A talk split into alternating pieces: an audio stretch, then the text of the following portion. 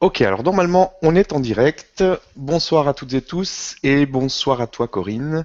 Je suis très content de te recevoir ici euh, ce soir. Et euh, ben, on va pouvoir te découvrir. Tu vas nous raconter un petit peu euh, ce que tu fais aujourd'hui, qui tu es, comment t'en es arrivé à faire ce que tu fais aujourd'hui. Tu vas nous raconter ta petite histoire, te présenter, et puis après on fera un question-réponse. Donc euh, je vous demanderai évidemment de euh, tous ceux qui nous suivent de poser des questions par rapport, euh, qui ont un rapport avec ce que va nous raconter Corinne euh, maintenant, puisque euh, tu vas te présenter maintenant. C'est à toi. Bonsoir, bonsoir. Alors, me présenter, ben, je m'appelle Corinne Lebras. Euh, je suis née euh, pour la fête des mères il y a 52 ans.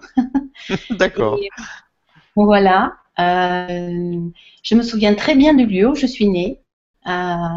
C'était un très vieil hôpital qui a été fermé d'ailleurs euh, trois mois après ma naissance. Et j'ai pour très bons souvenirs de ce lieu euh, qui était euh, voilà, particulier, style grand dortoir avec des, des grands rideaux blancs qui séparaient les chambres, enfin qui séparaient les lits, pas les chambres, puisqu'il n'y avait pas de chambre. Mhm. Voilà, donc, euh, donc ça c'est le premier souvenir, je crois, que j'ai de, euh, de qui je suis. Euh, ensuite, ben, on va dire que mon enfance n'a pas réellement été euh, une enfance euh, d'enfant, enfin, d'une enfant très calme, mais n'a pas été une enfance très, paisible, on va dire ça comme ça. Mais c'est une très bonne chose en soi, maintenant je peux le dire, euh, parce que du coup, ça m'a isolé beaucoup et ça m'a permis de garder ce que tout enfant possède depuis l'aube des temps, c'est-à-dire cette qualité de, de vision autre que celle que nos yeux de vivant, enfin d'être humain, nous, nous donnent. Donc je suis restée euh, très euh, très solitaire, un enfant très solitaire, euh, tellement d'ailleurs qu'on avait tendance un petit peu à l'oublier à droite à gauche. J'ai eu j'ai eu des choses difficiles à vivre qui m'ont permis de m'apprendre à me décorporer pour pouvoir justement ne pas souffrir de ce que je vivais. Euh, donc euh, dès 4 ans, ça a été euh, une belle expérience. Ensuite, ben j'avais cette capacité, on va dire pas tellement parasité, donc j'avais cette capacité de, de, voir un petit peu les, gens qui n'étaient plus de notre monde, les gens qui étaient, qui étaient disparus, qui étaient morts, qui étaient défunts. Et j'ai pas vraiment compris, petite, euh, la différence qu'il y avait entre. J'avais pas fait la différence entre le monde. euh, je ne comprenais pas, je ne savais même pas que les gens, que tous les autres ne voyaient pas cela. Donc Ah oui. c'était très perturbateur. Ouais, ouais. Je ne comprenais pas pourquoi on pleurait des gens qui étaient assis à côté de nous. Je ne comprenais pas et qu'on faisait comme si on ne les voyait pas. Pour moi, c'était très perturbateur ça. Donc euh, j'ai appris très vite à mes dépens qu'il y avait une différence, la vision n'était pas la même, ce qui était tout à fait euh, réel. Hein. Euh, comment dire, les gens qui étaient euh, physiquement présents avaient des auras très, très, très, comment dire, avec des écharpes très colorées, des, des nuances très colorées, alors que les défunts, eux, n'avaient pas cette aura-là. Donc c'était très, j'ai très vite fait la différence en me disant bon ben eux tout le monde les voit, eux pas tout le monde les voit. Donc euh, voilà, ça n'empêchait pas qu'ils étaient là et qu'il fallait bien faire quelque chose. Enfin il fallait faire quelque chose. Non, je ne faisais rien. J'étais juste là en tant qu'observatrice, petite. Et puis euh, la vie a continué son cours. Plus tard, euh, plus tard, ben, je me suis rendu compte. Je, me souviens d'une fois où je m'étais euh, foulé une cheville. Je devais avoir à peu près euh, 9-10 ans. Oui, peut-être 10 ans, oui. Et en fait, euh, ben, mes parents ont fait euh, comme tous parents. hein, ils m'ont emmené à l'hôpital. On m'a posé un plâtre. Et ce plâtre, euh, le lendemain, le lendemain, ben, je me suis rendu compte de ce que c'était que d'avoir un plâtre au pied. Et je ne supportais pas cela. Donc j'ai quitté le plâtre. Je me suis rebouté le pied, la cheville. Et puis, je suis restée comme ça 20 et quelques jours. Et le dernier jour euh, où mes parents euh, me disaient, euh, parce que pour eux c'était complètement inconcevable et, incompréhensible. Ce qui, enfin, la fille qu'ils avaient, ils étaient complètement. Les parents n'ont pas été dans l'accueil de cela. Ils ont été, pour eux, j'étais quelque chose qui faisait peur et puis qui était assez. Euh, comprenaient pas. C'était bizarre. c'est déstabilisant. C'est. Tout à fait. Tout à fait. C'était très très. Ma mère avait avait peur et et, euh, et, elle me disait, euh, il refusait catégoriquement ce, personnage que je pouvais être à, certains moments. Mhm. Euh, et je pense qu'ils en avaient un petit peu, un petit peu honte parfois, ou tout au moins, qui, peut-être pas honte, c'est un mot qui est un peu, un peu fort, mais euh, voilà, j'étais, j'étais vraiment absente, absente, une enfant très, très, très mise à l'écart. Voilà, ça c'est certain. Euh, par exemple, tous mes frères et sœurs ont fait, euh, enfin, tous les grands ont fait, euh, frères et sœurs ont fait du catéchisme, ont passé leur, leur communion et tout ça. Et moi qui fait d'impatience à aller faire tout ça, je n'ai pas eu le droit. Donc voilà, c'était, je posais trop de questions. J'étais, j'étais assez dérangeante petite, oui. Donc, donc voilà. Donc je suis quand même allée avec ma botte en, en plâtre chez le médecin. J'avais bien pris attention de la remettre. On est quand même allé voir le médecin pour qu'il m'enlève. Et le médecin a fait son travail en disant que ma jambe était vraiment, bien sûr, revenue euh, la plus merveilleuse des façons. Voilà. Donc, euh, ça, c'était une première expérience, j'ai envie de dire, de rebouteux, mais de rebouteux consciente. Voilà, ça, ça a été vraiment la première, la première expérience. Et puis, euh, en grandissant, les choses se sont pas vraiment améliorées. J'ai perdu un frère qui avait 50 plus que moi, très jeune. Il, il, était, il, a été, il a eu un grave accident de moto. Ma mère a très très mal vécu, euh, bien sûr, comme toute mère, c'est évident, mais euh, elle a engendré une maladie grave après, elle a eu un cancer, et là, ça a été mon premier, euh, j'ai envie de dire, soin vibratoire sur ma mère. À l'époque, je n'en étais pas consciente. La seule chose que je savais, c'était que je ne voulais pas et ma mère ne mourrait pas. C'était certain parce que je prenais les choses en main. Ça, ça c'était, ça, j'en avais de la conscience, ouais. Donc, euh, ben après euh, euh, tous ces événements, on va dire cela comme ça, je prenais les choses et je les mettais de côté parce que je ne savais pas quoi donner, comment dire, quelle substance leur donner, quoi être comme mot sur tout ça. C'était assez surprenant. Quand j'en parlais avec les, amis, eh ben, ça leur faisait peur. Donc, ce qui fait que je n'avais pas beaucoup d'amis, petites. Et puis, euh, et puis bon, ben, quand quelqu'un était avec moi, je ne pouvais pas m'empêcher de parler toutes ces choses que je voyais pour voir si effectivement les autres les voyaient aussi. Ce qui n'était bien sûr pas le cas. Donc j'étais un peu mis à l'écart parce que j'étais bizarre. Voilà. Euh, je me suis intéressée très très très jeune à, la diététique euh, parce que j'étais une petite fille rondelette, on va dire ça comme ça. Donc je voulais comprendre pourquoi, d'où ça venait cette histoire, et puis qu'est-ce que je pouvais y faire. Donc euh, je devais avoir 14 ou 15 ans quand j'ai acheté mon, enfin ma mère a accepté de m'acheter mon premier livre de diététique. Et, euh, et, euh, et, je l'ai effectivement dévoré, j'ai tout essayé, tout ce qu'il y avait écrit dessus. C'était le premier livre de Rika Zaraï, je me rappellerai. que j'ai gardé d'ailleurs par symbolique. Mais on m'a donné de très bons conseils, mine de rien. Et puis, euh, et puis voilà, vers euh, l'adolescence, je suis devenue un petit peu, on va dire, une, catastrophe parce que tout ce que je touchais tombait en panne. Ça, ça a été une période très difficile. De 16 à peu près jusqu'à 20 ans, 20, 22 ans même. Ça a été une période très difficile parce que hum, je touchais un ordinateur et euh, au bout de, vous savez, il s'éteignait, il y avait des, ombres colorées dessus, euh, il y avait euh, plein de choses comme ça. Puis après, ça s'est étendu aux machines à laver qui, ont, qui, qui prenaient la foudre. Ça a été les téléviseurs, ça a été tout ce que je pouvais toucher tombait en panne. Alors là, ça a été très très difficile parce que ben on n'aimait pas bien que je m'approche, euh, voilà, des choses. Ouais, pas... J'ai vécu. Ouais, ouais. Donc je voyais toujours euh, les défunts, ça, ça a toujours été. De toute façon, je communiquais avec, oui, bien sûr, parce que de toute façon, quand vous les voyez, forcément, vous devez communiquer avec. Enfin, vous, communiquez avec. Je n'ai jamais réellement eu peur de, cela. Je crois que non, il n'y a pas eu de méfiance ni d'appréhension de ma part. C'était quelque chose qui se passait, c'était tout, voilà, comme euh, voilà comme tout le reste, quoi, les gens euh, qui marchent dans la rue, ben, il y a aussi d'autres gens qui marchent dans la rue, mais que pas tout le monde voit. Et puis, euh, Et puis le temps a passé et un beau jour, euh, il s'est passé une chose surprenante. J'ai une de mes sœurs aînées qui est venue chez moi et qui souffrait terriblement de cervicale.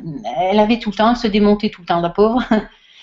Et j'ai mis mes mains sur elle et je lui ai dit, ne t'inquiète pas, je vais te faire quelque chose et tu auras plus mal.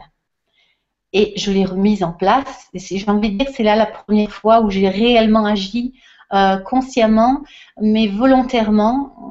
Voilà. Et puis petit à petit, ben, les choses euh, se sont mises en place.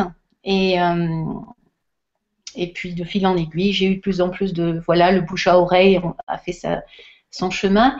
Et ce qui a été assez extraordinaire, c'est que je me rends compte que plus je travaillais en soins, plus je faisais du soin, plus je faisais le, rebooteux ou le magnétiseur, comme vous voulez, euh, moins je mettais les choses en panne.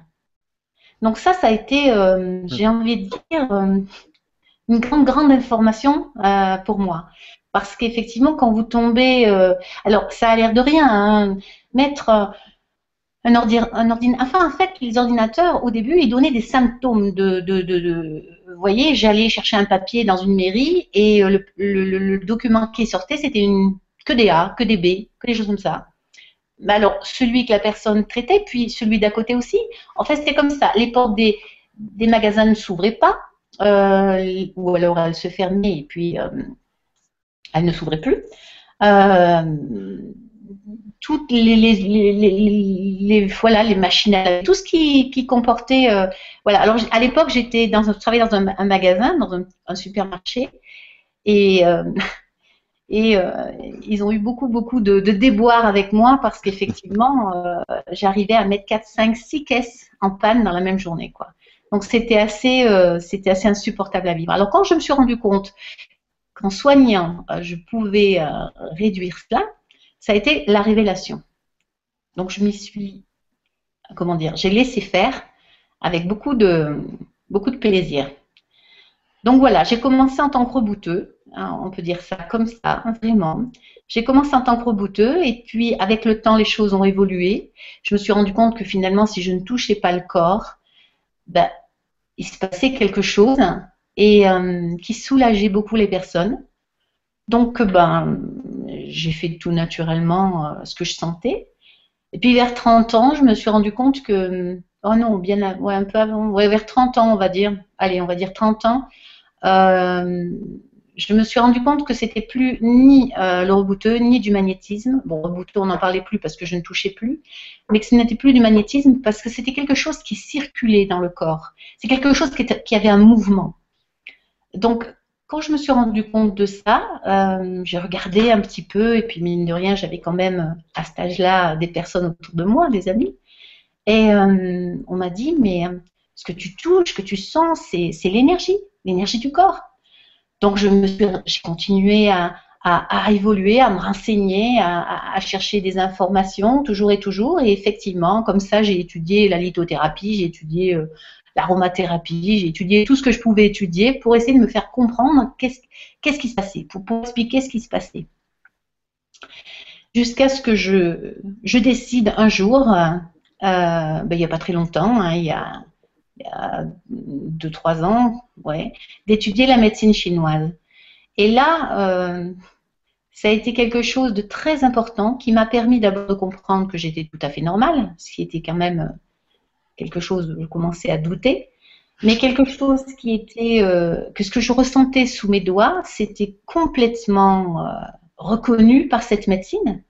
C'est ce qu'on appelle le chi, qui circule librement dans ces méridiens, euh, et que tout prenait un sens. C'est comme si j'avais eu des pièces de pulse auparavant, et que là, tout s'assemblait.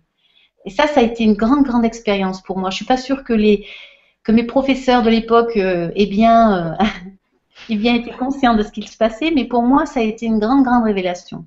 J'ai pu mettre des tas de mots et j'ai pu expliquer. Depuis, j'explique vraiment très, très bien. Enfin, je pense tout au moins très à l'aise euh, ce, ce, sur quoi je pratique. Pour moi, le corps, c'est une ordonnance. Chaque, chaque cellule de notre corps vibre et euh, le foie ne vibrera pas comme le cœur ou comme euh, la rate. Mais n'empêche que tout ça forme un tout. et que ce tout vibre. Et en agissant, en mettant mes mains sur ce, tout qui vibre, eh ben, je sens s'il y a un blocage quelque part, s'il y a quelque chose qui, coince, si ça ne circule plus. C'est comme s'il y avait une disharmonie dans l'harmonie. Et, euh, et, tout naturellement, ben, je vais euh, débloquer, je vais relancer la dynamique de ce qui se passe, hein, de ce blocage, et euh, les choses se passent, se passent bien. Les retours sont positifs, les gens sont très contents. vraiment, le blocage s'en va. Et tout ça est engendré, vous allez me dire, mais comment c'est possible? Comment on peut avoir un organe qui vibre et cet organe, euh, qu'est-ce qui fait qu'à un moment donné, il vibre plus ou il vibre pas comme il faut? Eh bien, tout cela vient de la pensée. Lorsqu'on a une émotion, oui, je vais peut-être préciser, euh, dans la médecine chinoise, on dit que ce n'est pas euh, l'organe qui fait, euh, qui, fait la fonction, mais la fonction qui fait l'organe. C'est-à-dire que ce n'est pas parce que j'ai un cerveau que je pense, mais c'est parce que j'ai besoin de penser que j'ai un cerveau. À partir de là, les choses sont très claires, parce que on, peut tout comprendre, on peut tout entendre. Si effectivement cette circulation, cette fonction n'est pas libre, eh bien, il est évident que la fonction de l'organe va être altérée et du coup l'organe va être perturbé. Et qu'est-ce qui va perturber cet organe? Eh bien, c'est tout simplement nos émotions ou nos pensées, comme vous voulez. De toute façon, c'est la même chose. Une émotion va engendrer des pensées qui petit à petit vont être, euh, ces pensées vont être, euh, vont être, lorsque vous perdez quelqu'un ou lorsque vous vivez euh, quelque chose de difficile, au début vous y pensez, vous êtes, vous êtes pris dans l'émotion, puis avec le temps vous y pensez, c'est tout à fait naturel, ça, fait partie de l'être humain, mais au bout d'un certain temps, ça devient toxique. C'est-à-dire que ces pensées, elles sont obsédantes, elles ne partent pas. On a toujours cette pensée qui revient, qui revient de ce personnage parti ou de ce personnage défunt. À partir de là, il y a une pathologie qui va se mettre en route, un dysfonctionnement qui va se mettre en route, et ce dysfonctionnement, eh ben, euh, eh ben c'est celui qu'on va retrouver sur l'organe. Hein avec le temps, il va devenir pathologique, il va devenir aigu, il va devenir chronique. Mais en tout cas, avec le temps, il va s'installer et, c'est ça qui va faire, qui va amener la maladie. À partir du moment où on va euh, rétablir cette circulation, où on va aller toucher cette émotion, où on va retrouver la trace de cette émotion, que parfois on a oublié, parfois elle est loin, loin, loin dans le corps, loin, loin, loin dans le passé. Euh, ben, tout, va, retrouver son harmonie. L'harmonie va revenir dans le corps. Alors, c'est pas aussi, euh, cette façon de soigner n'est pas aussi, euh, comment dire, n'est pas aussi catégorique que, que, ce que pourrait être la médecine traditionnelle, dans le sens où il faut d'abord aller chercher cette émotion, puis après il faut détricoter ce qui s'est fait, ce qui s'est. Donc ça, va agir comme un, un, dossier euh, ou des dossiers, une pile de dossiers sur un bureau. Il y a des urgences qui se sont installées. Bon, l'urgence, ça peut être de sauver un organe, évidemment, bien sûr, mais l'urgence, ça va être de toucher l'émotion qui a amené tout ce dysfonctionnement. C'est un peu brouillon, peut-être, tout ce que je dis, mais euh, il faut, il faut me brouillon du tout. Non, non, c'est pas brouillon du tout. Continue. ça m'a amené beaucoup de... je, je, suis stressée là. Détends-toi, tout va bien, c'est parfait. C'est parfait. Donc j'essaie d'être d'être claire, mais c'est vrai que le fil est peut-être pas très, euh, très logique, hein, donc il ne faut pas hésiter à, poser des questions ou à, me, à me, recentrer. Non, mais pour l'instant, justement, je trouvais que c'était très clair, donc alors, euh, continue comme ça. voilà. Donc, je vais prendre des choses concrètes. Mhm. Euh, lorsque, par exemple, bon, on va rester sur le deuil, puisque c'est quelque chose qui, bien sûr, lorsqu'on vit un deuil, on, ne reste pas, on reste pas de bois. Donc, je vis un deuil et ce deuil m'amène beaucoup de pensées, beaucoup de regrets de ne pas avoir euh, parlé euh, au défunt, de ne pas avoir eu le pris le temps d'aller le voir, de ne pas avoir. Donc on va, on va rester sur le, passé, on va ressasser. Donc si on ressasse, en médecine chinoise, on nous apprend que le ressassement, euh, c'est la rate, ça touche la rate. Donc l'organe de la rate va amener des va la résonance va, va, va être fausse. Hein, cette, harmonie va être perturbée au niveau de la rate. Voilà. Donc ensuite, on se rend compte que ben, ce ressassement, il va, il va toucher l'organe, il va léser l'organe, et inversement, quand l'organe est lésé, et eh ben, c'est chien qui se mord la queue, ça tourne en rond, c'est-à-dire que si l'organe est lésé, et eh ben, on fait que penser, on fait que ressasser. Et si à aucun moment euh, on va aller chercher cette, cette émotion-là, eh bien qu'est-ce qui va se passer? On va, on va tourner ça en pathologie, il va y avoir de plus en plus de petits problèmes. À savoir quand même que la rate, c'est un organe très important.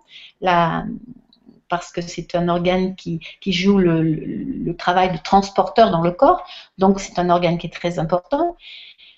Et puis euh, notre alimentation aussi fait que euh, elle amène, elle laisse beaucoup la rate. Donc, euh, donc tout, tout on, va, on va très mal supporter ce qu'on mange. On va commencer par mal digérer, on va ressasser de plus en plus. Puis après, ça va être le foie qui va être pas très bien. Donc là, on va être colérique ou on va être, on va avoir des sauts d'humeur et chaque chose va petit à petit se, dérégler.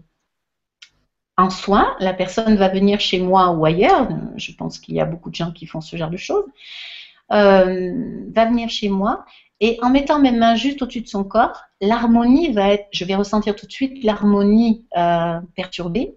Donc je vais aller chercher euh, le lieu, l'endroit où se trouve cette disharmonie. Et là, il peut y avoir des visions qui se mettent en place. Il peut y avoir des images, de vraies images, une histoire même parfois, qui se met en place, la vision de, la personne plus jeune ou dans une situation particulière, voire dans sa petite enfance.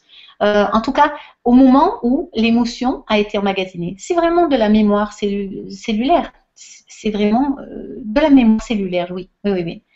Donc on va aller chercher cette émotion-là, et puis cette émotion, eh bien, on va l'accompagner, on va accompagner la personne tout simplement pour qu'elle la lâche. Et dans la majeure partie des cas, pour ne pas dire systématiquement, la problématique qui touchait cet organe-là, si bien sûr il n'y avait que cette mémoire-là, va disparaître. Mm, mm. Donc, euh, je ne sais pas si c'est très clair tout ce que je dis, mais en tout cas, euh, je pense avoir, euh, avoir voilà, exprimé je pense, le, le, plus important du soin énergétique tel qu'il est pratiqué tout, tout, au, moins chez moi.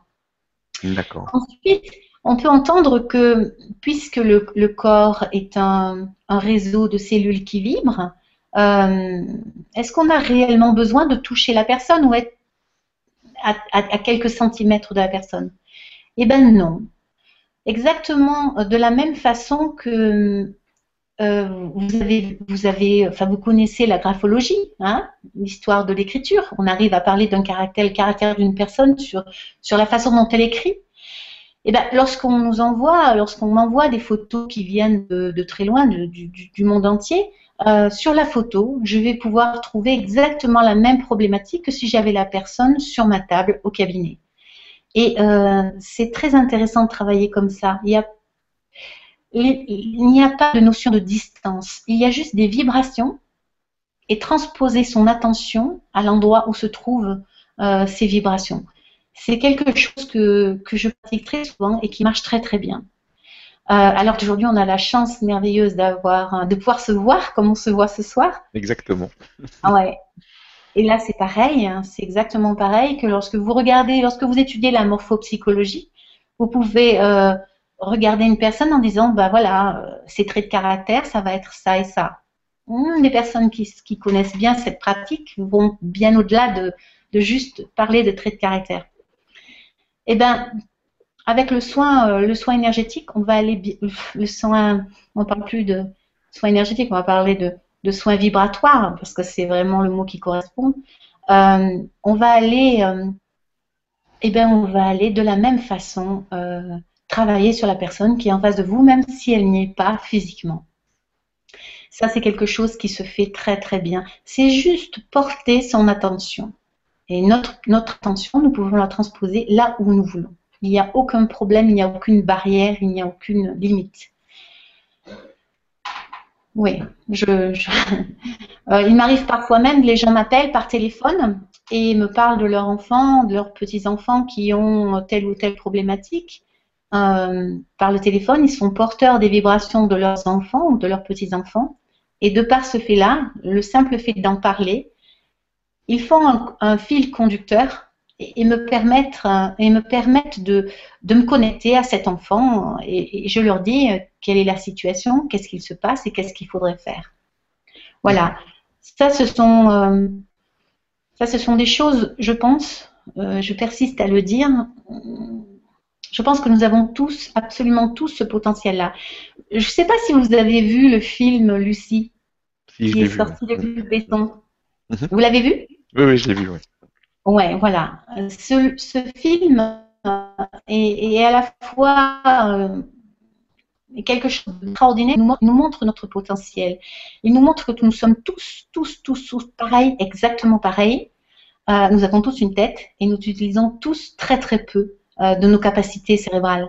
Et, et je trouve, bon, c'est un peu dur la façon dont elle y accède, cette jeune femme, mais en tout mm. cas, c'est exactement ça. Nous avons tous ce potentiel, il suffit simplement de le réveiller. Alors peut-être pas par les moyens qu'elle utilise, enfin qu'elle utilise, la pauvre auquel elle est soumise, mais euh, mais si nous prenons le temps, euh, et, c'est surtout si on a envie, euh, on peut complètement réveiller ces ces, perceptions-là, ces, capacités-là, complètement.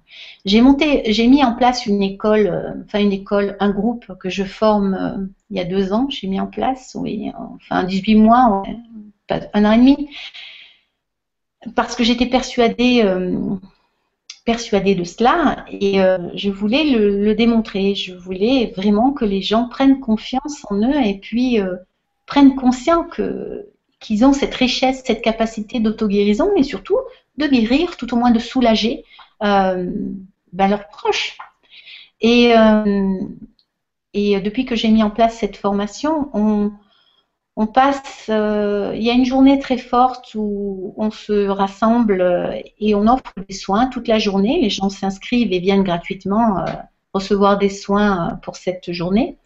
Et, et, c'est assez extraordinaire de voir à quel point les, élèves, euh, alors qu'ils n'ont jamais euh, pratiqué, en l'espace de deux, rencontres, sont capables de vraiment soulager quelqu'un. Mais vraiment, euh, mm. prennent conscience de, leur, de ce qu'ils sentent sous leurs doigts. Et, et, dès, les, quatre premiers mois, ils sont capables de dire, bah là, c'est là que ça se passe, il y a eu un traumatisme là, là, je sens quelque chose.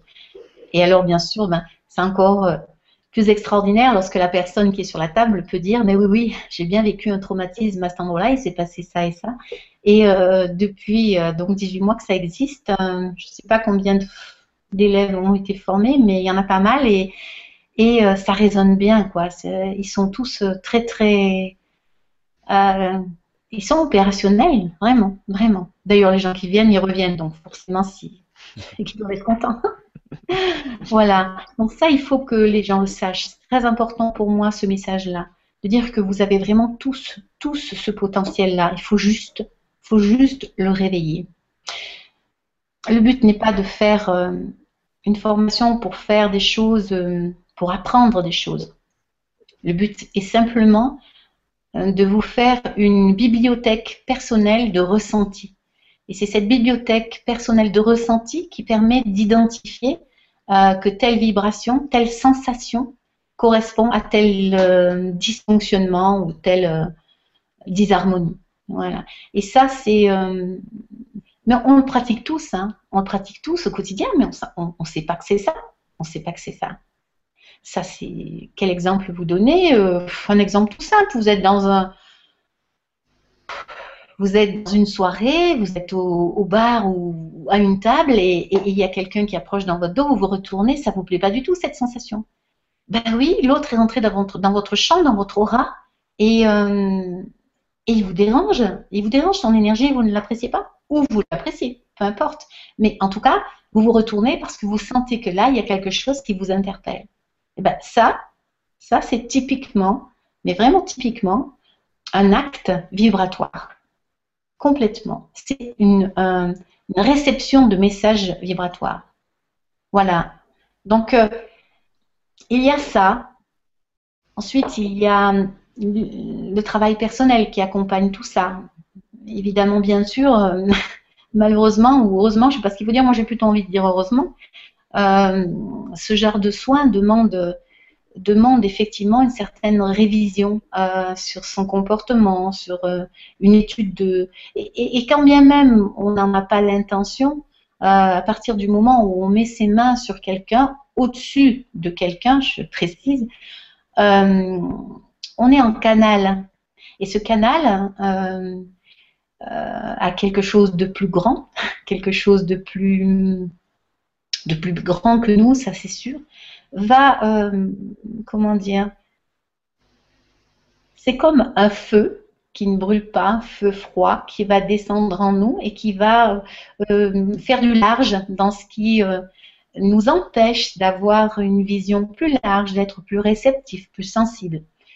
Et tous mes élèves vraiment ont eu un accompagnement en parallèle parce que, effectivement, c'est perturbateur pour eux, dans le bon sens, bien sûr, hein, toujours, mais euh, n'empêche perturbateur, ça c'est sûr. Oui, oui, oui. Donc, que dire de plus sur ce genre de soins Que l'on est accompagné? Mais ça, c'est, je pense que, je pense que c'est clair. Je pense que c'est, je pense que c'est tellement évident que ça n'a pas de raison d'être dit. Euh, peut-être il faut le préciser. Qui nous accompagne Qui nous accompagne Je pense que chacun a ses guides. Chacun est relié à, quelque chose de, euh, qui fait partie d'un autre monde, qui fait partie d'un autre côté, comme un visage dans un miroir. C'est à la fois nous et à la fois pas nous. Et bien là, c'est exactement pareil. Et ce pas nous, on va dire ça comme ça, va nous donner des informations, va nous, va nous guider, va nous accompagner. Et plus on va libérer notre confiance en ce nous, qui est à la fois quand même nous, euh, plus on va être marché en harmonie et puis on va pouvoir euh, faire un vrai travail d'accompagnement dans dans ce qui me semble indispensable euh, dans un soin, c'est-à-dire l'écoute, l'attention portée à l'autre. Voilà. Voilà, je ne sais pas si. Merci beaucoup. Dire de plus? Je pense que c'est bon. Si tu veux, on peut, on va pouvoir enchaîner avec le question-réponse. Merci d'avoir. Euh, ouais. Je sais que c'est pas facile, surtout une première fois. T'as pas l'habitude de faire ça, mais c'est très bien. Tu t'en sors très très bien. Tu devrais être plutôt fier de toi en tout cas. Merci pour toutes ces informations, ces explications qui sont vraiment très claires. Et euh, ben, on va passer aux questions-réponses tout simplement. Euh, je vais te poser les questions, tu y réponds et puis on, on enchaîne comme ça. Alors, on a une question de Cécile. Cécile qui nous dit Bonsoir à tous. Comment savoir si une maladie est karmique, qu'elle vient par exemple d'un trauma subi dans une autre vie Et comment la soigner? Merci. Alors, euh, comment savoir si une maladie est karmique? Ça, c'est un très, très bon, une très bonne question. Euh, et finalement, quelle importance? J'ai envie de dire, ce qui est important, c'est aujourd'hui et maintenant. Si aujourd'hui, effectivement, j'ai une problématique, euh, j'ai rencontré une petite dame qui avait des difficultés pour avoir un bébé. Cette petite dame, euh, j'ai pratiqué comme je pratique euh, chaque jour, et il s'est avéré que quand je suis arrivée au-dessus de son ventre, j'ai vraiment vu des aiguilles à tricoter dans son ventre. Vraiment, quelque chose de très net. Il se trouvait que la vision, euh, j'aime pas dire la vision, c'est pas le mot qui correspond, mais on va dire le, film d'une vie euh, qui n'était pas la sienne aujourd'hui, évidemment. D'abord parce qu'on n'était pas dans la bonne époque, et puis ensuite parce que ce qui s'était pratiqué ne se pratique plus depuis très, longtemps, et Dieu merci. Euh, dans une autre vie, cette petite dame avait été toute jeune, et puis elle avait eu malheureusement une mauvaise aventure qui lui avait amené un enfant. Et cet enfant, bien sûr, à l'âge qu'elle avait et à l'époque surtout où elle était, elle n'en voulait pas.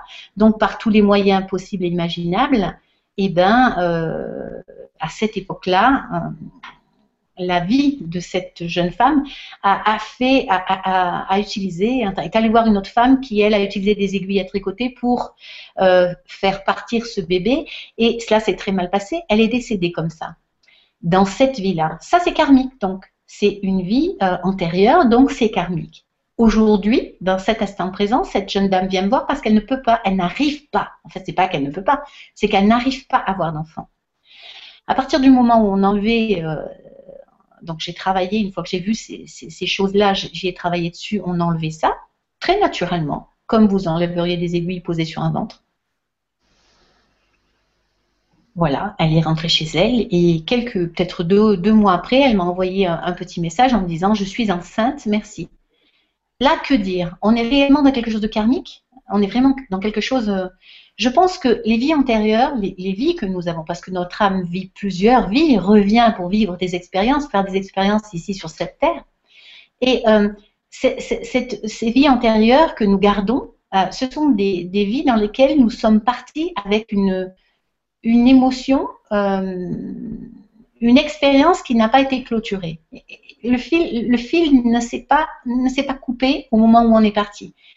Euh, donc quand on revient, on, reprend le fil hein, tel qu'il était. On est rattaché à ce fil-là. Il suffit simplement euh, de porter son attention. alors, porter son attention, oui et non. Si on porte son attention sur les vies, les vies karmiques, je ne vois pas l'intérêt si elles ne nous gênent pas aujourd'hui c'est important, par contre, de les travailler à partir du moment où elles gênent. Elles nous gênent aujourd'hui dans notre vie. Nos vies karmiques, c'est aussi ce qui fait notre histoire, c'est aussi ce qui fait notre individualité, c'est ce qui fait euh, notre vie d'aujourd'hui, vraiment notre identité. Donc, euh, on peut pas. C'est comme des souvenirs, c'est comme, comme des souvenirs de cette vie d'aujourd'hui. Euh, je pense qu'il faut il ne faut pas chercher à tout prix à aller les, chercher quand tout va bien. Par contre, euh, lorsqu'elles amènent une problématique, comme dans cet exemple que je donné, là, il est intéressant, effectivement, ben, de résoudre le problème, ça c'est sûr. Voilà, j'espère que ça a répondu à la question de Cécile. Je ne sais pas trop. Tout à fait. C'est bien ça. Merci beaucoup pour, pour la réponse et merci Cécile d'avoir posé cette question. Mhm, merci. À toi. Question suivante. Euh... Alors, avec Alil, Elil, pardon, je ne sais pas si je prononce bien, qui nous dit bonsoir, comment euh, se détoxiquer du sucre? C'est un véritable poison et j'en suis hélas accro. Merci et une lumineuse soirée à tous. Alors, ben oui, oui, oui, ça c'est vrai que c'est une vraie drogue. Le sucre est une drogue, ça y est, c'est reconnu. Ah, c'est une drogue en vente libre euh, et malheureusement, euh, comment dire, disponible pour tous et à volonté.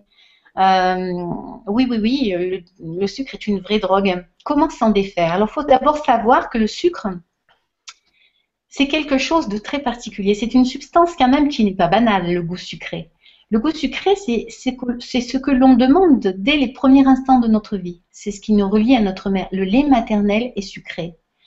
Euh, lorsqu'on a une dépendance au sucre, il y a de fortes chances pour qu'il y ait une dépendance affective, pour qu'il y ait une problématique affective. Donc il doit y avoir une blessure hein, quelque part, euh, une vraie blessure d'enfant qui n'a pas été, qui est toujours là, qui est toujours présente et qui est toujours là. Et effectivement, tant qu'on n'aura pas touché cette blessure-là ou compensé, ce qu'il faut savoir que il faut savoir que lorsqu'on se défait d'une drogue, bien souvent, on compense par une autre. Hein. Euh, un exemple très clair, lorsqu'on arrête de fumer, ben, on va prendre des bonbons pour compenser. Ben voilà, comme on parlait il y a deux secondes de la, du sucre qui est une drogue, et ben on compense l'une par une autre. Euh, bien sûr, euh, il y a d'autres personnes qui vont arrêter de boire ou de fumer et se rabattre sur le sport. Le sport à outrance est aussi une drogue. Euh, il faut faire attention de ne pas basculer sur quelque chose d'autre. Il faut vraiment aller au cœur du problème et comprendre pourquoi, pourquoi notre corps euh, réclame une substance dans des proportions euh, anormales. C'est là où il y a un dysfonctionnement. Donc, je, vraiment, j'invite cette personne, Elil ou Alil, je ne sais plus. Elil, oui. Elil. Voilà. Et eh ben, je t'invite, Elil, à réfléchir un petit peu à ton histoire et à ce qui a pu se passer dans ta vie euh, émotionnelle. Et je pense que euh, tu comprendras pourquoi aujourd'hui tu as envie de sucre. Oui. Voilà. Merci beaucoup et merci Elile pour la question. Ça touche beaucoup de personnes. Euh, question suivante, une autre question de Cécile qui nous dit est-ce que plus notre aura est grande, plus notre corps est résistant? Quel est le rôle de notre aura L'agrandir par des techniques comme le magnétisme augmente-t-il notre conscience, nos champs des possibles? Merci. Oui. Alors, je vais répondre par quelque chose qui m'est très personnel. Hein. Tout ce que je mhm. vous dis aujourd'hui, c'est quelque chose qui correspond à mon expérience. Je ne dis pas que c'est quelque chose qui est en soi. C'est par rapport à mon expérience et par rapport à ce que je vois. Hein. Euh, les auras, c'est quelque chose qui émane de tout le monde et, qui est, euh, selon notre humeur, quelque chose de très beau ou pas du tout. Euh, mais l'avantage, c'est que hum, dans la seconde qui suit, si on vous annonce une bonne nouvelle, votre aura va complètement changer de couleur. Donc ça, c'est quand même positif. ensuite, c'est pas l'aura, c'est une conséquence. Pour moi, l'énergie descend dans le corps par le sommet de la tête, par le chakra coronal. Elle euh, amène, cette énergie descend euh, dans notre corps en, activant des, roues énergétiques qui correspondent en fait aux organes principaux. Hein.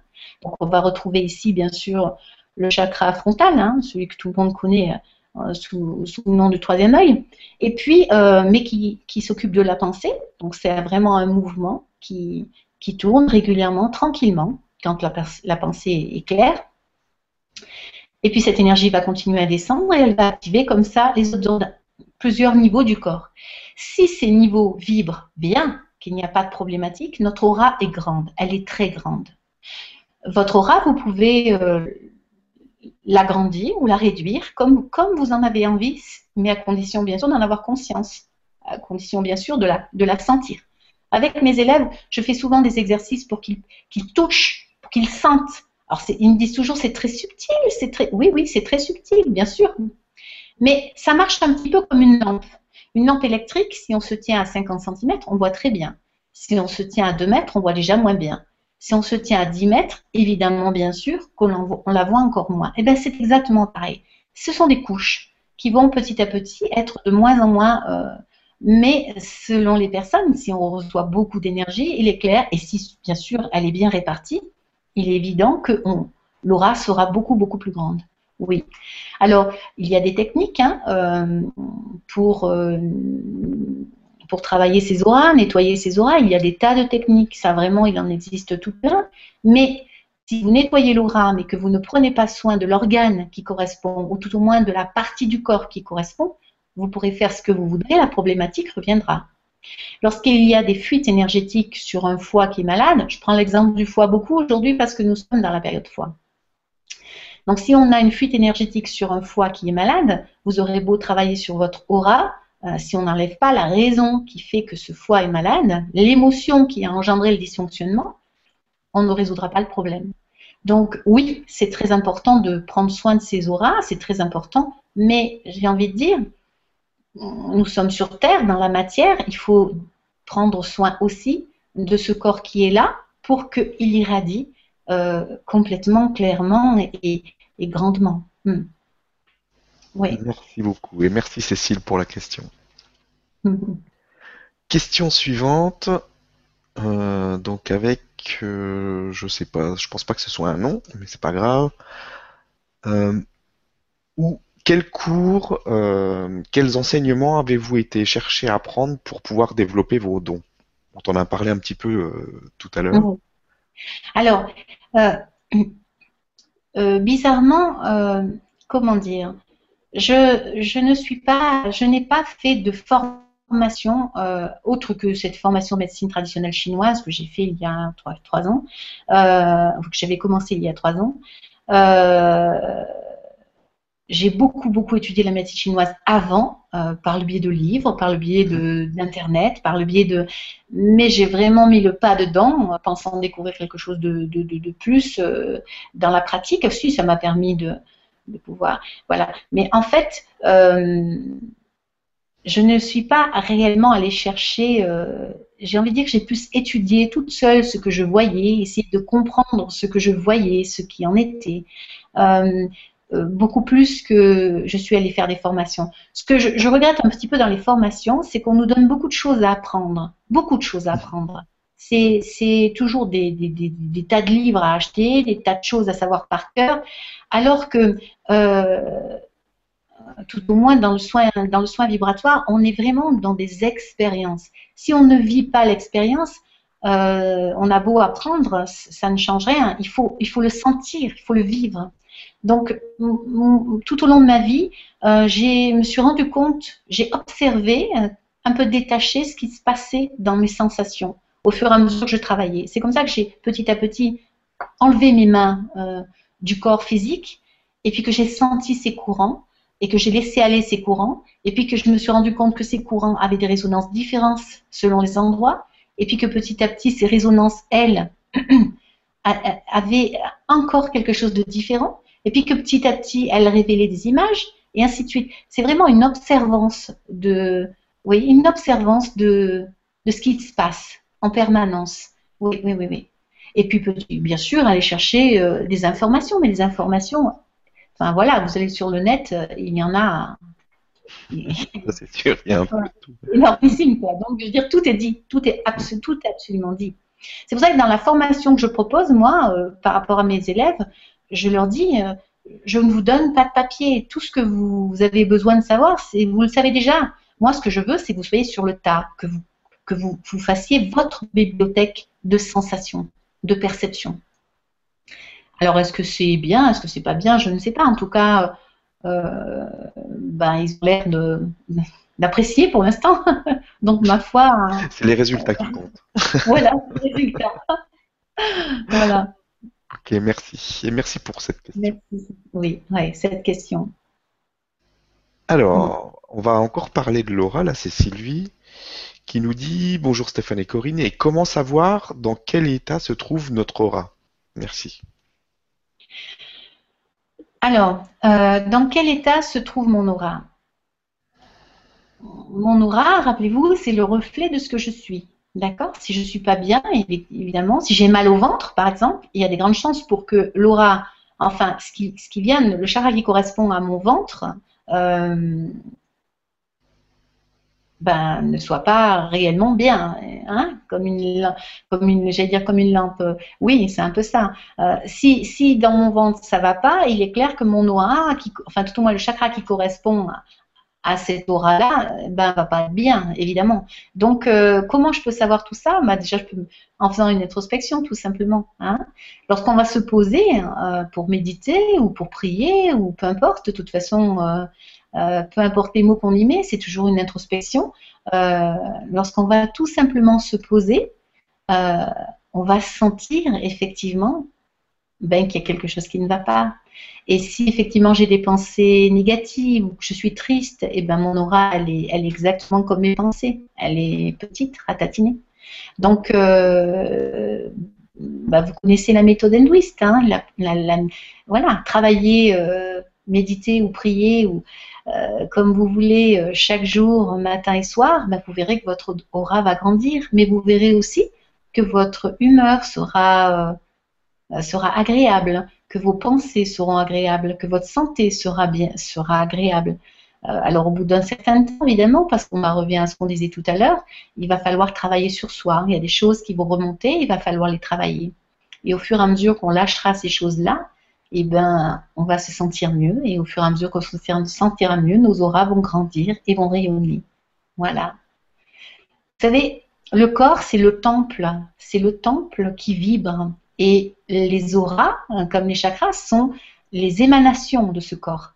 Euh, alors certes, il est alimenté par une énergie plus grande, plus haute que nous, mais, euh, mais c'est quand même une émanation du corps. Merci beaucoup et merci Sylvie pour cette question. Oui, merci. Euh, question suivante, une question de Catherine qui nous dit euh, J'ai ce potentiel, mais je le trouve limité, entre parenthèses sûrement par moi. Euh, je soigne à ma façon, parfois je perçois même autrement que dans le cadre du soin, mais je pense n'avoir pas la pleine possibilité de mes capacités. Comment booster ça? Merci. Oui. Alors, euh, ça, c'est très bien d'avoir conscience de ça. C'est une très, c'est un très bon départ. Alors, moi, je dis toujours, quand les gens me demandent, mais euh, est-ce que je suis apte à faire votre formation? Alors, je leur dis, ben, est-ce que vous en avez envie? Et si les gens répondent oui, oui, j'en ai envie, eh ben, je dis, vous êtes prêts, tout simplement. Je crois que si Sylvie en a envie, euh, le travail personnel, euh, euh, qu'il faudrait qu'elle fasse pour que les choses se libèrent va venir tout seul.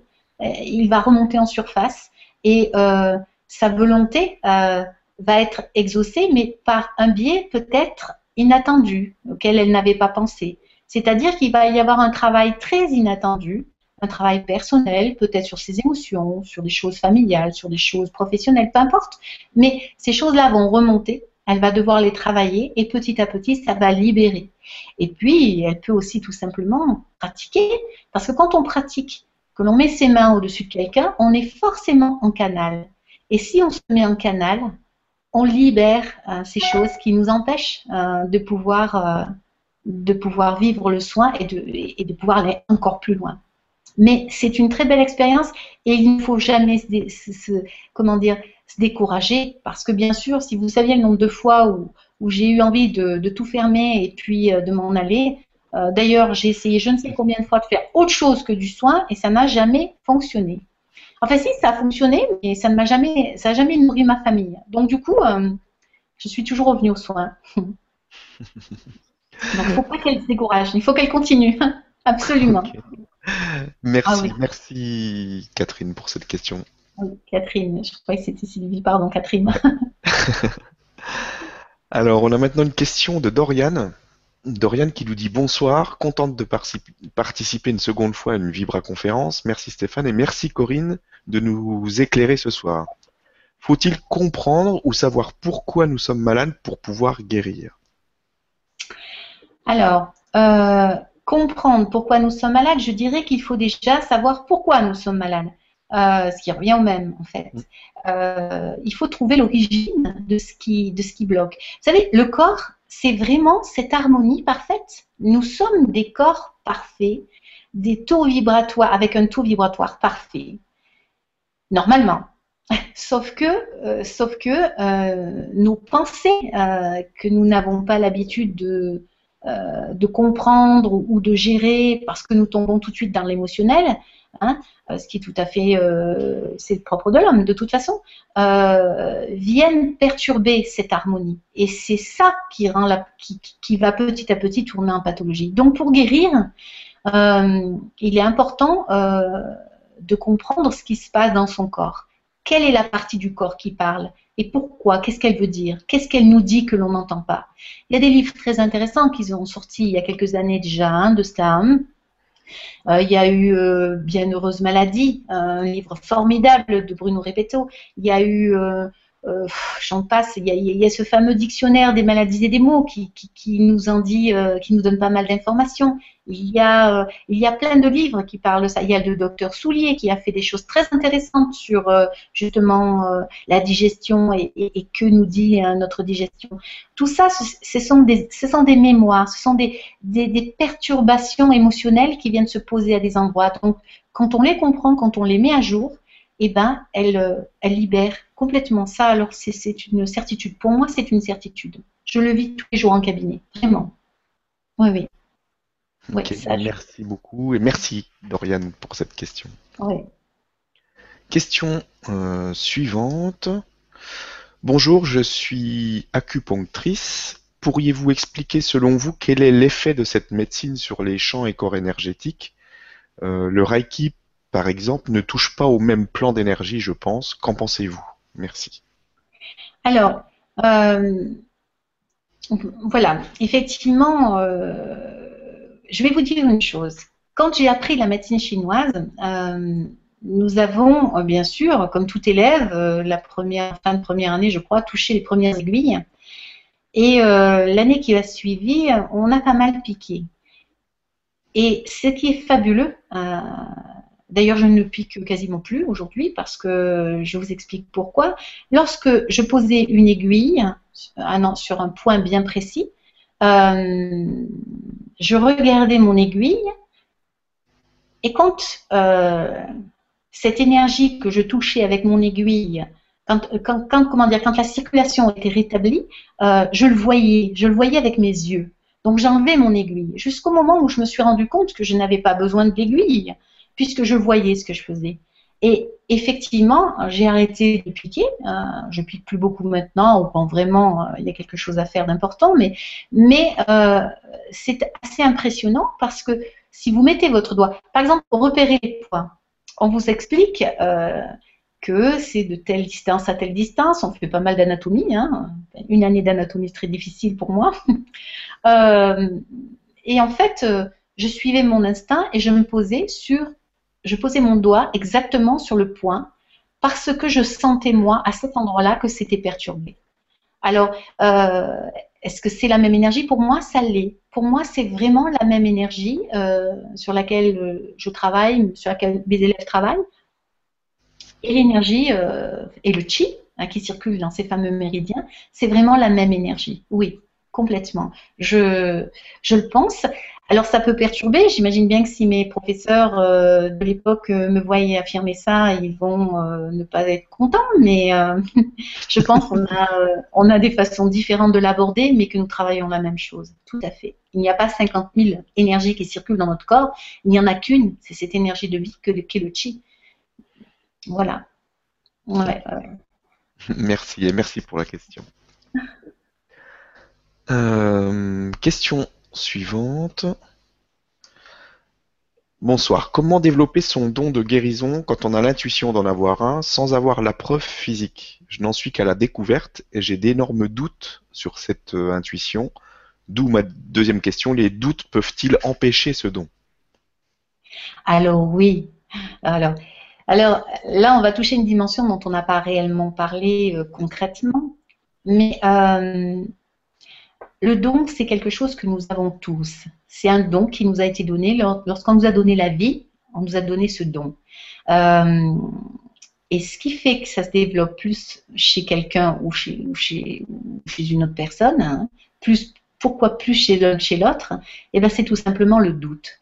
Lorsque vous êtes comment dire, vous êtes dans une famille où vous êtes avec des gens qui, croient en vous, qui vous encouragent, qui vous donnent des bons livres, vous ne vous posez pas la question. Tout le monde croit en vous. Tout le monde sait que vous allez y arriver, que, ça vous intéresse et apporte de l'eau à votre, moulin. Donc c'est évident. Là où ça devient compliqué, c'est quand euh, vous pensez des choses, vous n'osez pas les exprimer parce que ce genre de choses, ça ne se dit pas, quoique maintenant nous avons bien évolué euh, là-dessus, euh, mais on a peur d'être ridicule, ou vous savez, il y a quelques centaines d'années, on a fait la chasse aux sorcières. Pourquoi on a fait cette chasse aux sorcières? La, chasse aux sorcières, vous vous rendez compte, c'est l'autonomie. C'est l'autonomie, les soins énergétiques, les soins, notre capacité, développer notre capacité de, guérison, c'est l'autonomie totale. Fini les médicaments, fini, euh, fini tout. Vous êtes complètement autonome et lorsqu'un de vos enfants a mal à la tête ou est malade, a un rhume, vous, appliquez vos mains, vous le soulagez. Alors vous imaginez bien qu'on ne nous encourage pas à ce genre de choses. Donc la seule chose, hein, la seule chose qui est importante, c'est de croire en ce que vous sentez, d'entendre. Si ça vous inquiète, vous, avez l'impression que vous êtes folle, eh bien vous posez ça de côté, mais c'est une réalité. Je l'ai quand même senti, je l'ai quand même vu, je l'ai senti. Et puis vous pouvez aussi demander à vos guides, demander à, à ceux qui vous accompagnent, même si vous doutez qu'il y a quelqu'un qui vous accompagne, soyez rassurés, de toute façon, on a tous euh, quelqu'un qui nous accompagne. Demandez des preuves, demandez des, demandez des informations, demandez qu'on vous guide, demandez qu'on vous accompagne, et vous verrez. Mais dans le concret, euh, allez euh, vers des gens qui, sont déjà dans, dans, ce genre de choses, des gens qui y croient, des gens qui... Allez sur le net, euh, allez sur des forums où vous pouvez partager, où vous savez que là, il n'y aura pas de jugement. C'est la peur du jugement qui fait qu'on doute de nous. C'est juste la peur du jugement. Et vous savez, la première fois que j'ai entendu parler dans ma tête, euh, je me suis mise dans ma chambre, je me suis calée dans le coin au sol, j'étais au sol dans le coin de ma chambre, et euh, je me souviens de la personne qui est rentrée dans ma chambre, mais qu'est-ce que tu fais? Je lui dis, je suis en train de devenir folle. Je suis en train de devenir folle. Et on me dit, la personne m'a dit, mais pourquoi tu dis ça? Enfin, qu'est-ce qui t'arrive? Et donc, j'ai dit, il y a quelqu'un qui me parle dans ma tête, je suis en train de devenir complètement dingo. Et euh, la personne m'a dit, qu'est-ce que ça te dit dans ta tête? Et là, il est sorti une, histoire assez extraordinaire. Pour le doute, cette, expérience-là va être intéressante. Euh, je lui dis, ben voilà, il y aurait quelqu'un, euh, à l'époque, j'avais une maison qui n'était pas très loin d'un cimetière. Et et euh, enfin, je vivais dans cette maison, et, euh, je lui dis, je lui raconte l'histoire, je lui dis, bah, il y a, quelqu'un qui me raconte une histoire complètement dingue. Alors il me dit, bah, c'est quoi l'histoire? Alors je dis, bah, il y a quelqu'un qui serait au cimetière là et, qui me dit que il est, il mort pendant la guerre, enfin, il est venu ici pendant la guerre et qu'il est décédé euh, pendant la guerre en tant que garçon fermier et tout et tout. Et elle me dit, tu sais comment il s'appelle? Je lui dis, ben, j'entends qu'il me dit qu'il s'appelle comme ça. Alors elle me dit, eh ben, au cimetière, on va voir s'il y a une tombe. Alors je lui dis, écoute, euh, j'étais quand même euh, un petit peu inquiète. Je me dis, mais attends, je suis en train de tomber, c'est n'importe quoi là. Je vais aller dans un cimetière voir s'il y a quelqu'un qui est décédé quelqu'un qui me parle dans la tête, quoi. C'est un truc de fou, ton histoire. Elle me dit, vas-y, tu verras bien. Je suis allée, effectivement, dans ce cimetière et j'ai trouvé une tombe. Enfin, j'ai trouvé une, plus, c'était plus une tombe, c'était de l'herbe, mais une croix où il y avait écrit dessus euh, le nom de la personne qui me parlait dans ma tête. Et euh, je suis rentrée chez moi. Et le lendemain, je me suis dit, attends, t'es complètement folle, Corinne. Là, il faut qu'il se passe quelque chose. C'est pas possible. Je retourne au cimetière et là, plus de croix. À l'endroit où je l'avais vu la veille, plus de croix. Et là, je me dis, c'est pas possible. Hein. J'ai rêvé, quoi. C'est pas possible.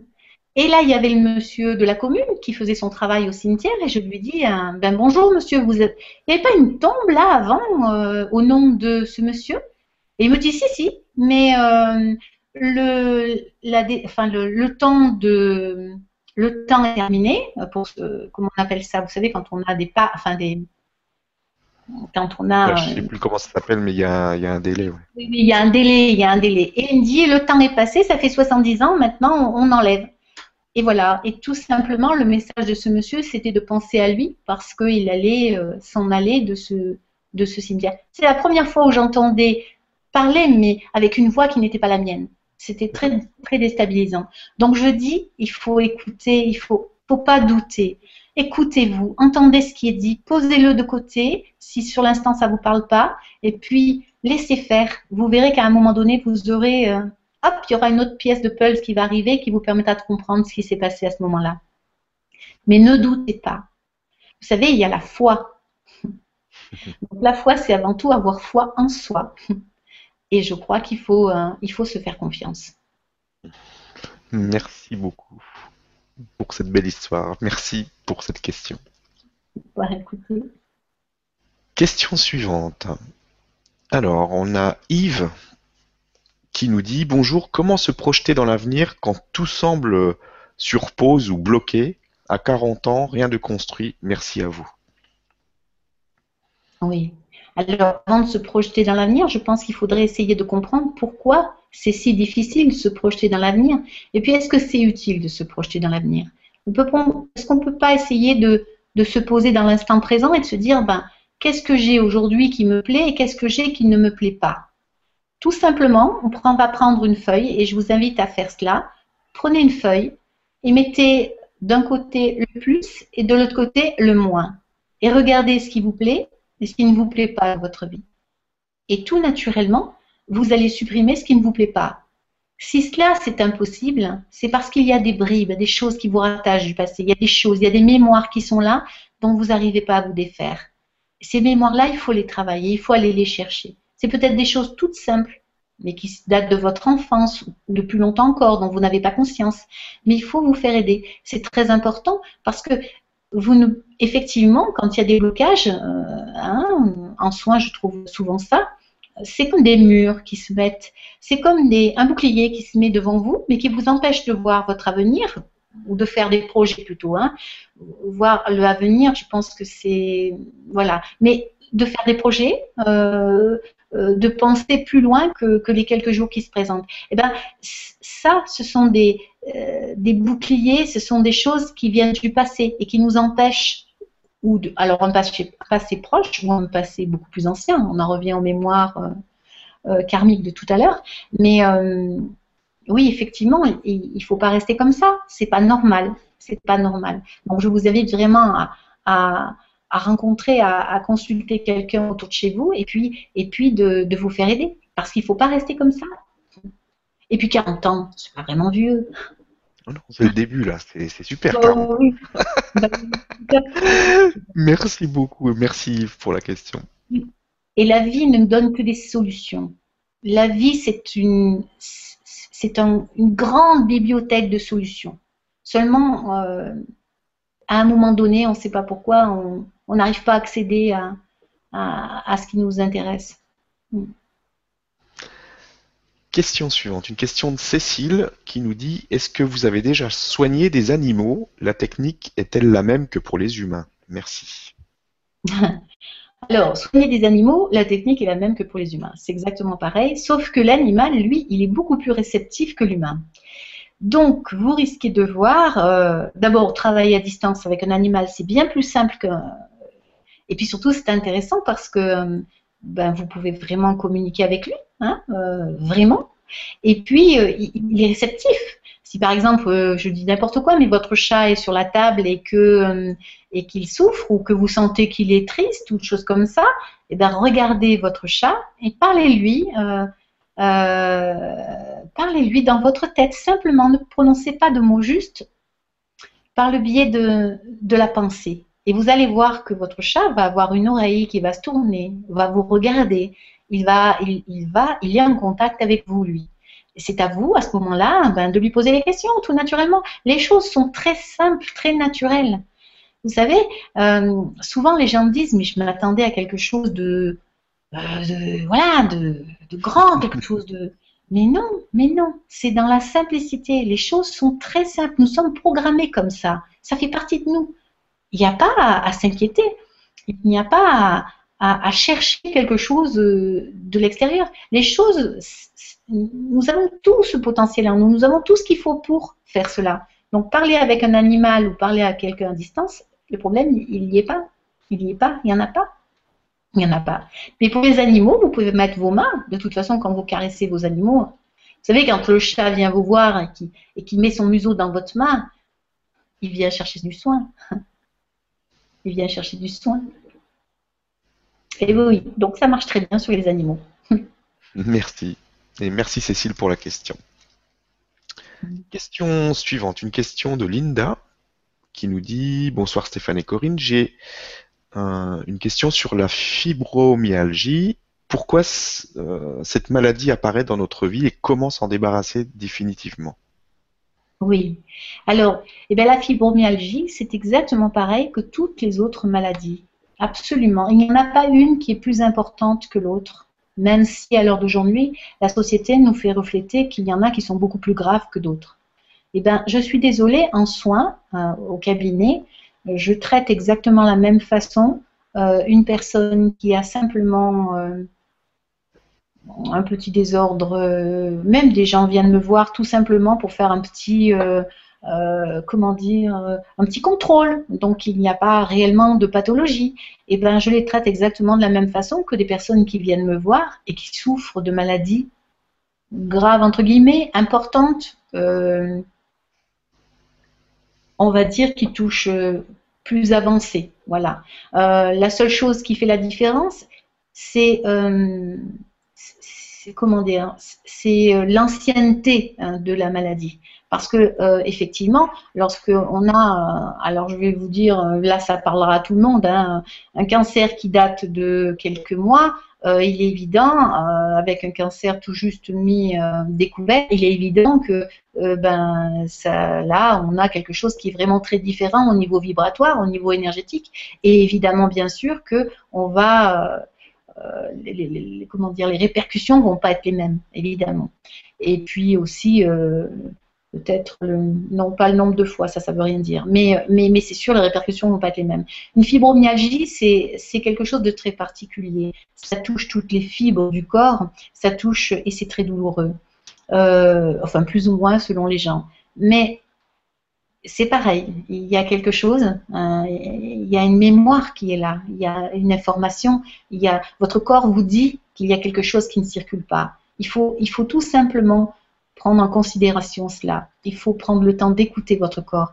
Faites du yoga, faites de la méditation, faites toutes ces, choses qui sont là pour vous, pour vous aider à écouter ce que dit votre corps. Euh, mais il n'y a aucune maladie euh, définitive, gravissime. absolument tout, tout, tout, tout est possible. Il suffit d'y croire. Il suffit d'avoir la foi. Donc, euh, moi je dis toujours, quand il y a de la vie, tout est possible. Et je le pense vraiment, vraiment. Je ne m'arrête pas. J'ai eu des gens qui sont venus me voir dans des situations assez euh, graves, hein, qu'on m'a amené euh, vraiment sur, sur, des fauteuils qui ne pouvaient plus marcher, qui ne pouvaient plus. on m'en a amené, on m'a aussi demandé à distance de faire des travails, un travail pour eux. je l'ai toujours fait. Et, et c'est sûr que quand vous, vous devez travailler sur quelqu'un qui a 80 ans, vous ne pouvez pas lui parler d'émotionnel comme vous pouvez le faire avec quelqu'un qui en a 30 ou, 50, parce que la personne ne se souvient plus, c'est tellement ancien. Et puis elle n'a pas vécu les mêmes choses que l'on peut vivre aujourd'hui. Mais on va quand même agir pour faire en sorte qu'elle soit soulagée, qu'elle soit détendue. Et ce sera exactement pareil pour vous. La fibromyalgie, c'est vraiment quelque chose qui touche l'ensemble du corps. Donc il y a quelque chose qui vous empoisonne, il y a quelque chose qui vous empoisonne l'esprit et qui vous empoisonne les muscles. Et c'est ce quelque chose qu'il va falloir aller chercher. Il faut refaire un petit récapitulatif de votre vie et de voir ce qui vous a vraiment perturbé dans votre vie, ce qui vous a vraiment peiné, ce qui vous a touché, ce que vous ne supportez pas, ce, que, ce qui vous blesse, ce qui vous... Il faut travailler sur ces, ces émotions, sentiments, pensées qui vous pollue aujourd'hui. Hmm. Oui. Je ne sais pas si ça répond à la question. oui, c'est bon. Et merci Linda pour, euh, pour cette question. Euh, une question de Sophie maintenant qui nous dit bonsoir Corinne, bonsoir Stéphane, y a-t-il une signification à euh, l'œdème dans les jambes et les problèmes de circulation lymphatique? Merci. Alors, ça, ça vient d'un problème de rate. Donc l'eau dans le corps, l'humidité, c'est quelque chose qui, euh, oui, c'est quelque chose qui vient souvent de la rate. Donc là, euh, il faudrait voir si effectivement il y a beaucoup de pensées, s'il y a beaucoup de pensées qui ressassent, que vous ressassez, ou voilà, s'il y a beaucoup de pensées, on a la confirmation que ça vient de la rate. Donc il faudrait faire un petit. Alors, qu'est-ce que vous pouvez faire? Ben déjà, travailler euh, euh, extérieurement au niveau alimentaire, réajuster pour que votre rate soit soulagée, mais aussi euh, ben aller voir un petit peu dans votre vie qu'est-ce qui a, qu'est-ce qui a fait que je me fais du souci, qu'est-ce qui a fait que je ressasse ou qu'est-ce qui a fait que j'ai beaucoup de pensées. en plus, la rate n'agit pas forcément toute seule, il peut y avoir des tas d'autres euh, choses qui viennent en ligne de compte. Donc c'est vrai qu'il faut, il faut voir. Mais déjà, euh, la circulation euh, de l'eau dans le corps, c'est quelque chose de très important. L'eau, c'est la vie. L'eau, elle est porteuse d'informations, elle est porteuse de, mémoire. Donc ce serait intéressant de voir euh, de se poser la question sur, ce fait-là. Peut-être aussi voir comment vous êtes né, euh, à quelle période vous êtes né, euh, est-ce que vous êtes né à terme, est-ce que vous êtes né en prématuré, est-ce que les choses se sont bien passées? L'eau, c'est la mère, c'est aussi la maman. Voilà des petits indices pour vous, pour vous aider à, canaliser votre attention. Mais oui, oui, je pense qu'il ne faut pas laisser... il faut pas laisser ça dormant parce que forcément, avec le temps, ça ne s'arrangera pas. Ouais, Et le drainage lymphatique, bien sûr, c'est un drainage manuel qui est tout à fait euh, adapté à ce genre de choses, mais qui ne résoudra pas le problème. Voilà, il, va améliorer la situation, il ne va pas résoudre le problème. Merci, merci Sophie pour cette question. Euh, question suivante. On a une question de Cécile qui nous dit Bonsoir, comment savoir si on est encore parasité par une âme ou par son jumeau utérin? Comment en guérir? Merci. Oui. Alors, euh, ça c'est très intéressant parce qu'effectivement, euh, alors, être parasité par une âme, quelle qu'elle soit, euh, qu'est-ce que ça veut dire? Qu'est-ce que c'est? Euh, pourquoi est-ce que vous êtes euh, un être entier avec une, force, une force, on va dire, vibratoire, une force d'énergie? Pourquoi est-ce que vous devriez être parasité par quelque chose? À un moment donné, il y a de la peur. Et c'est cette peur qui fait que je suis parasité. C'est cette peur qui fait qu'à un moment donné, quelque chose prend le pouvoir sur moi ou quelque chose m'effraie, ou quelque chose. Il faut renforcer euh, renforcer votre énergie, votre, votre circulation, euh, vos chakras. Il faut renforcer cette énergie-là de façon. Il n'y a pas de raison qu'on vous atteigne, il n'y a pas de raison que quelque chose vous parasite. Euh, si quelque chose le fait, c'est parce qu'à un moment donné, il y a une brèche. À un endroit, il y a une brèche. Voilà. Donc, après, il existe des tas de choses hein, pour vous aider. Il existe des pierres, il existe euh, euh, des pratiques, il existe plein plein de choses. Mais on revient à exactement la même chose de tout à l'heure, c'est-à-dire que ça va vous aider ponctuellement. Hein. Vous pouvez consulter quelqu'un qui va vous enlever ces choses qui, qui, profitent de vous, qui sont greffées à vous, ces mémoires qui vous... alors, s'il enlève les mémoires, c'est très bien, le travail sera fait en profondeur. Par contre, si c'est juste quelque chose pour vous aider à mieux vivre ou quelque chose qu'on enlève ponctuellement, euh, et ça va. Il faut renforcer ce qui vous êtes. Il faut renforcer. Il faut gagner votre, votre confiance. C'est ça qu'il faut renforcer. C'est qui vous êtes qu'il faut renforcer. Il n'y a pas de raison qu'on vous agresse. Il n'y a pas de raison que, que quelque chose se greffe à vous. Euh, attention. Il n'y a pas de raison si vous êtes conscient de votre entièreté. Si effectivement il y a des parties de vous qui sont absente à votre pensée, absente à votre conscience, eh bien oui, bien sûr que quelque chose d'autre va en profiter et se greffer et, vous absorber. Bien sûr, c'est normal. Hein Regardez à l'heure d'aujourd'hui, vous, vous mettez euh, votre frigo dehors, euh, grand ouvert, vous, mettez, vous dressez votre table dehors, il est évident que plein de choses vont venir s'inviter au, repas. On est bien d'accord, vous ressortez après, il n'y a plus rien sur la table. Et pourquoi? Eh bien, parce que d'autres choses auront envie de se nourrir. Quoi? On ne sait pas. Euh, là, ça peut être dans le cas présent euh, des chats, des chiens, des oiseaux qui viennent se nourrir de ce que vous avez laissé sur la table, euh, de par votre inattention. Mais voilà l'exemple. C'est votre inattention. Si vous avez l'œil dessus votre table, à chaque fois que quelque chose va s'en approcher, vous allez pouvoir le repousser. Et là, c'est un exemple qui, je pense, correspond. Enfin, je l'espère tout au moins, qui permet de faire comprendre ce qu'il en est. Mais euh, c'est bien d'enlever tout ça, mais ce qui est très important, c'est de grandir le qui vous êtes pour que vous ne soyez plus euh, agressé ça. Après, bien sûr qu'il faut enlever ces choses-là, bien sûr, bien sûr. Elles se nourrissent de votre énergie, complètement. Mm. Merci. Et merci Cécile pour, euh, pour cette question. Question suivante. Alors, avec Ula qui nous dit Bonsoir Corinne et Stéphane, merci pour cette nouvelle aventure. Pourquoi est-ce que l'âme angoisse lors de la sortie du corps au moment de la désincarnation? Comment peuvent certaines des âmes désincarnées continuer à vivre entre guillemets leur vie comme avant le décès? Oui, alors euh, j'espère avoir bien compris euh, la question. Euh, lorsqu'une âme, lorsque quelqu'un meurt, comment je vais vous dire ça euh, Une personne qui décède à l'hôpital, un accident, une personne arrive à l'hôpital, elle décède. Cette personne, d'abord, dans les moments qui suivent la mort, n'a pas conscience d'être morte. Et puis, euh, quand elle en prend conscience, très souvent, elle attend qu'on vienne la chercher. Elle attend, euh, elle attend sa famille, son mari, sa femme, peu importe, mais elle va attendre. Donc ces âmes qui restent bloquées dans cet espace-temps, alors on, va, parle juste de ces âmes qui restent bloquées dans cet espace-temps, hein, bien sûr, pour elles, justement, il n'y a pas de temps. Donc euh, elles peuvent rester là indéfiniment pendant des centaines et des centaines d'années, voire plus encore.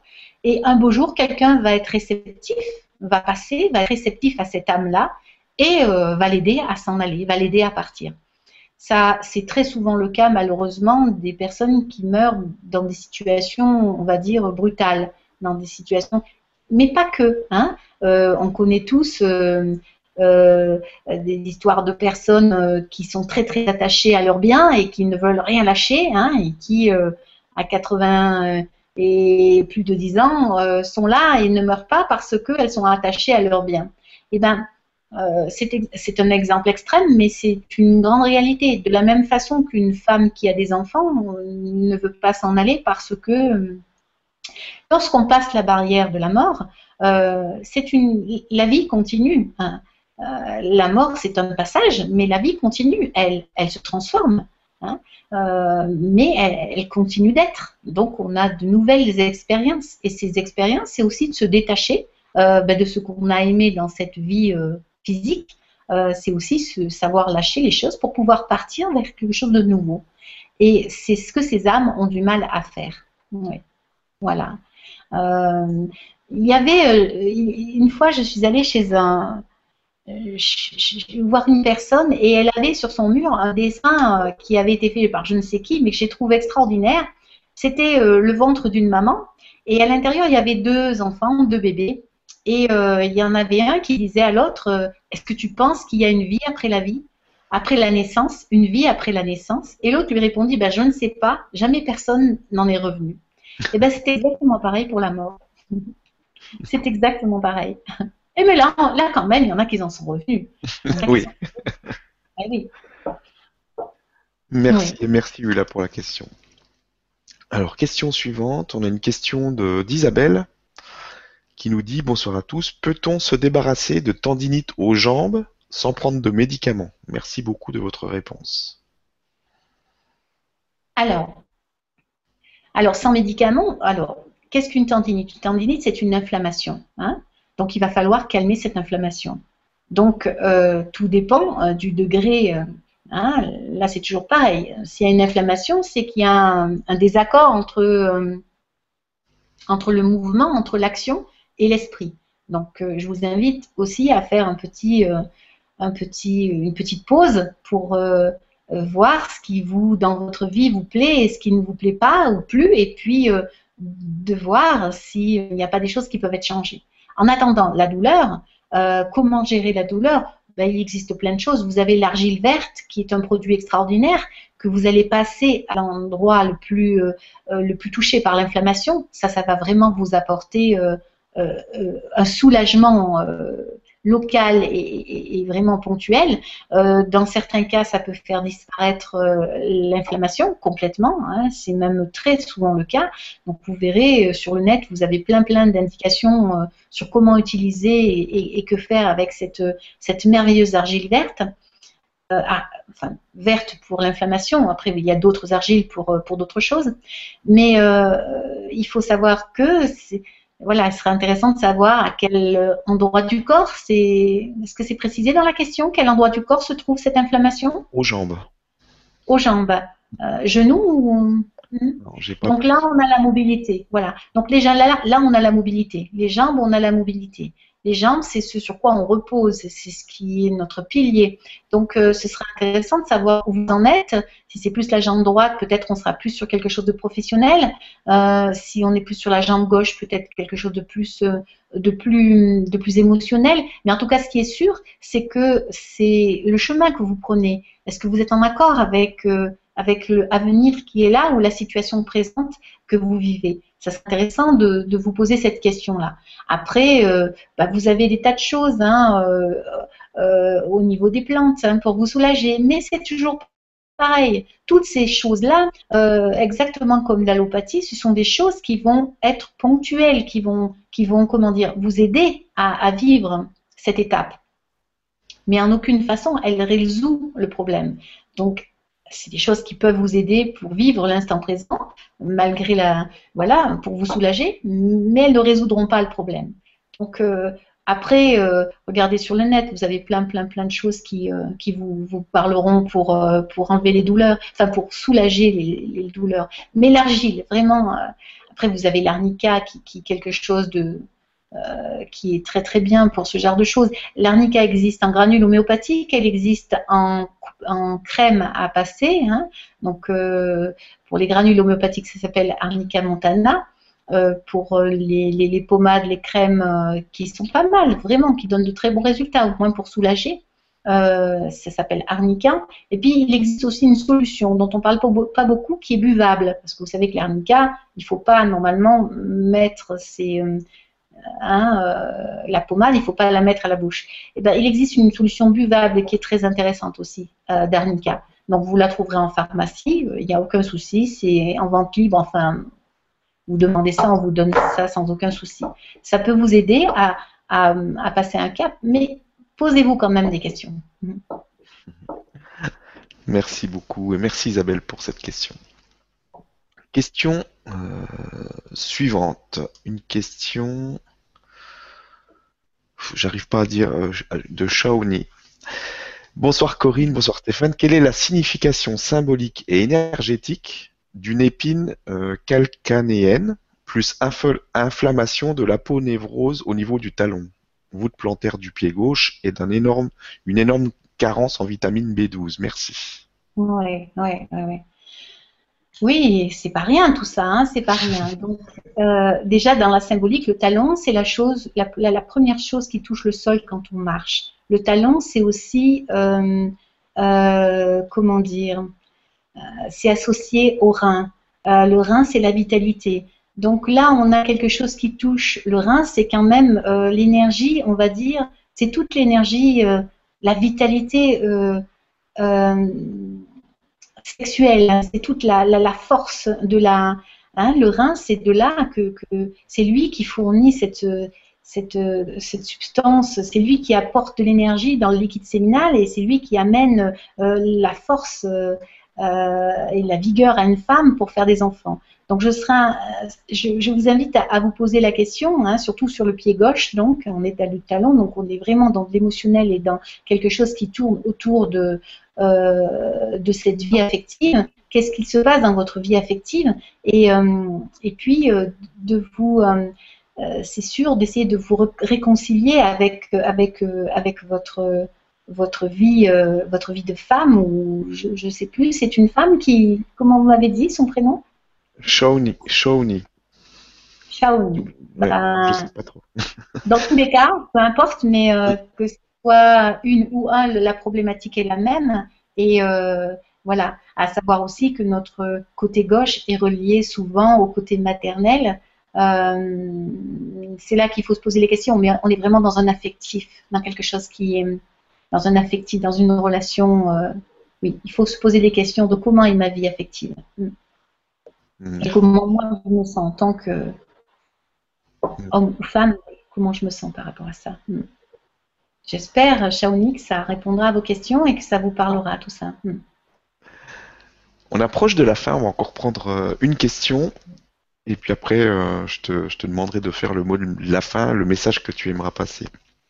Alors, dernière question, une question de Christian qui nous dit Bonsoir Stéphane et Corinne et merci. Les maladies euh, immunes sont karmiques. Euh, suivant l'astrologie médicale, je choisis cette famille pour déclencher telle pathologie. Oui, oui, oui, oui, euh, tout à fait. Effectivement, on, choisit. Euh, alors attention, il y a des maladies que l'on subit, et puis il y a des maladies que l'on, comment dire, en venant dans cette vie présente-là, effectivement, il y, a des, choses que l'on va choisir. Hein. C'est comme, comme euh, on vient pour vivre une expérience. Et cette expérience, euh, quoi qu'on décide, on est là pour la vivre. Donc là, dans une situation comme ça, très souvent, la maladie est un outil qui va nous permettre de vivre l'expérience que l'on a choisi de vivre, bien sûr inconsciemment, euh, et, elle peut être un outil, euh, un outil merveilleux. Bon, bien sûr qu'il y a des maladies qui sont positives, qui sont karmiques, mais là, c'est différent. On n'est pas dans la maladie qui vient karmique, qui vient euh, perturber notre quotidien. On est dans quelque chose qui est un outil. Donc, c'est différent. Ça, il faut, il faut y faire la différence. Il faut savoir. Il faut. C'est pour ça que hum, oui, il y a des gens qui ont des maladies euh, auto-immunes et il y en a qui n'en sortiront pas parce que c'est quelque chose qu'ils ont, qu'ils ont avant leur naissance, avant euh, qu'ils ont programmé, comme euh, ce monsieur le dit dans sa question, c'est quelque chose de tout à fait programmé. Et puis, pour l'expérience à vivre, et puis, il y a celle que l'on subit. Et nous, on ne peut agir que sur celle que l'on subit. Voilà celles qui sont karmiques, qui sont là pour en tant qu'outil, on ne peut pas les. Ah non, ça, ça fait partie de notre. J'ai envie de dire, comme quand on a les yeux bleus ou comme quand on a les cheveux, les cheveux orange ou les cheveux euh, ou les cheveux blonds. On, peut faire avec. Merci beaucoup, merci à Christian pour cette, euh, question. Donc, euh, bah, on arrive à la fin. Je vais te laisser le mot de la fin. Donc, si tu as un message à faire passer, euh, à toutes les personnes qui nous suivent. Et je remercie encore une fois de plus euh, vraiment toutes, les, toutes les personnes qui nous ont suivis et qui ont posé ces questions et apporté leur énergie à cette Vibra conférence. Merci beaucoup à tous. Je te laisse le mot de la fin. Eh ben merci à toi. merci à toi, oui, merci. Je, vous remercie tous d'avoir euh, d'avoir ouvert euh, ce soir votre euh, votre écran pour, pour cette Vibra conférence. Si j'ai un mot à dire, un mot de la fin, ce sera tant qu'il y a de la vie, tout, absolument tout est possible. Ayez confiance en vous, vraiment. Et si vous avez quelque chose, qu'à un moment, donné, un moment donné vous êtes perdu, demandez. Demandez à vos guides, demandez à l'univers, demandez à Dieu, demandez à qui vous voulez, mais demandez de l'aide. Et je vous assure, je peux vous promettre que vous aurez de l'aide. Voilà, je crois que c'était mon message de fin. Très beau mot de la fin. Merci beaucoup et puis euh, à bientôt. À bientôt. Au revoir.